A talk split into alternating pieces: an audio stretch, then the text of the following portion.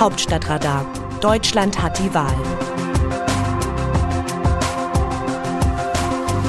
Es ist Donnerstag, der 13. Mai. Im Wahlkampf werden Sprache und Gangart im Regierungsviertel härter. Es geht um Aufmerksamkeit, Angriff und Attacke, um Selbstdarstellung und Selbstoptimierung. Das Prinzip der Marktschreierei Aufgepasst, meine Damen und Herren, ist immer noch das Rezept zum Erfolg, wenn es auch durch die Wahlkampfzentralen für die sozialen Medien kostbare TV-Sendeminuten und Wahlplakate smart aufbereitet wird. Für den Erfolg des Wahlkampfs ist es zentral, als Taktgeber wahrgenommen zu werden, in die Vorhand zu kommen und die Themen zu setzen. Für CDU-Kanzlerkandidat Armin Laschet ist das ein schwieriges Unterfangen. Bislang ist sein Wahlkampf eine einzige Abwehrschlacht. Solange es kein eigenes Wahlprogramm gibt, wird sich das auch nicht ändern lassen. Und selbst mit Programm bleiben einige Bremsklötze erhalten. Es sind sechs Punkte, die den Wahlkampf des NRW-Ministerpräsidenten in die Defensive treiben. Erstens 16 Jahre Kanzlerschaft Merkel. Bei allen Forderungen, die die Union im Wahlkampf erhebt und bei allen Missständen, die sie benennt, muss sie sich fragen lassen, warum ist das in 16 Jahren Kanzlerschaft liegen geblieben? Keine leichte Position, vor allem gegenüber den Grünen, die auf Bundesebene ebenso lange in der Opposition sitzen. Zudem löst eine derart lange Kanzlerschaft Wechselstimmung aus. Zweitens. Kanzlerkandidat ohne Rückhalt. Armin Laschet hat sich erst den CDU-Vorsitz und dann die Kanzlerkandidatur hart erkämpfen müssen.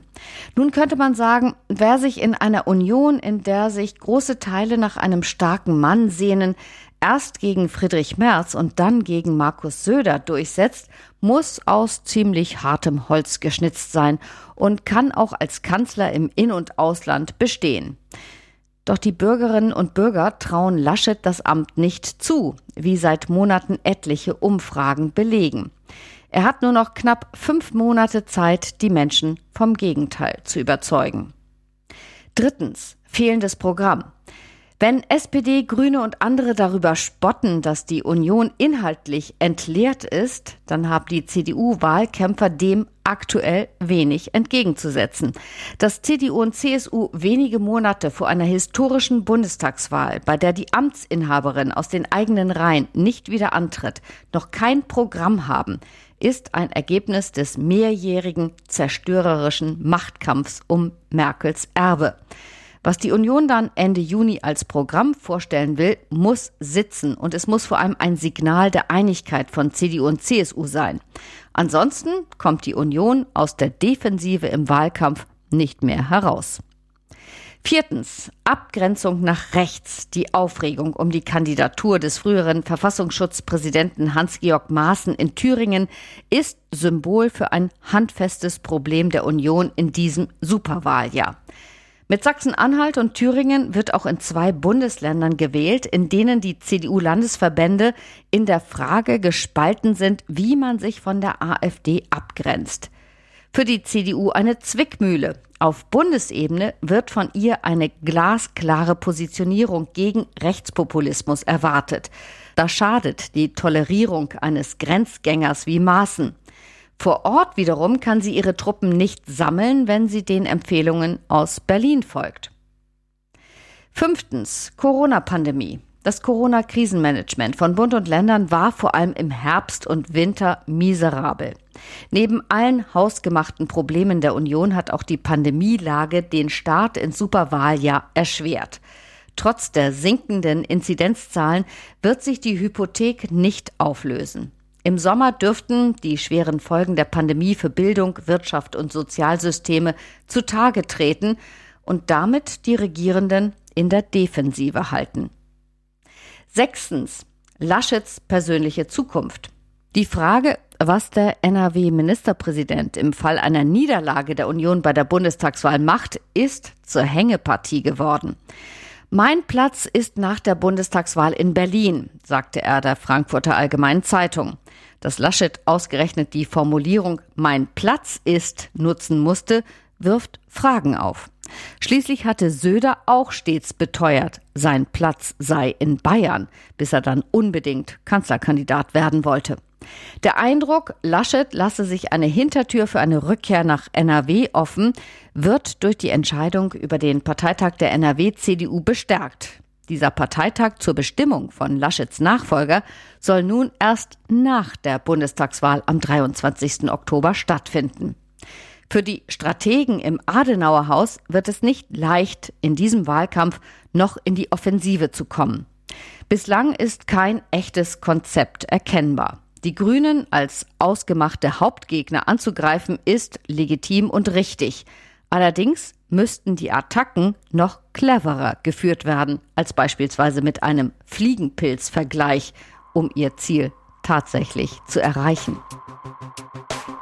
Aus dem Wörterbuch Politsprech Deutsch.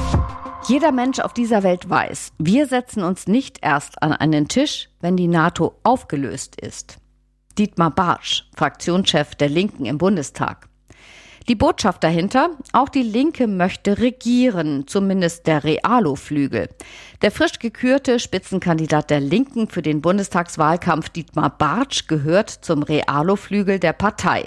Wenn sein Name fällt, erhellen sich die Gesichter von SPD und Grünen Politikern. Mit einem wie Bartsch könnte man ein Regierungsbündnis schmieden, finden sie.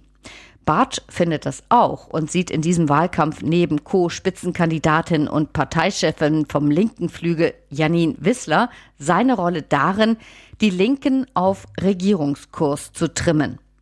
Die Außen- und Sicherheitspolitik ist in Sachen Regierungsfähigkeit der sensibelste Punkt bei den Linken.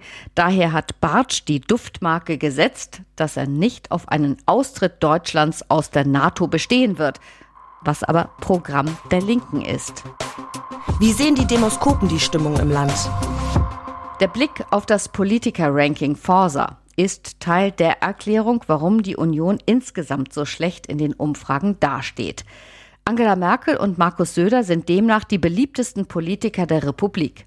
Armin Laschet folgt deutlich abgeschlagen hinter den Kanzlerkandidaten der Konkurrenz von Grünen und SPD, Annalena Baerbock und Olaf Scholz sowie Grünen-Parteichef Robert Habeck erst auf Platz 6.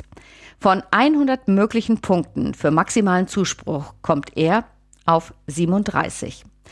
Ansonsten ist aktuell nicht viel Bewegung in den Umfragen. Laut Forsa bleiben die Grünen stärkste Partei mit 27 Prozent, Union 24, SPD 15, FDP 11, AfD 10, Linke 6. Das Autorenteam dieses Newsletters meldet sich am Samstag wieder. Dann berichtet meine Kollegin Christina Dunz. Bis dahin bleiben Sie informiert. Text Eva Quadbeck, am Mikrofon Christiane Hampe.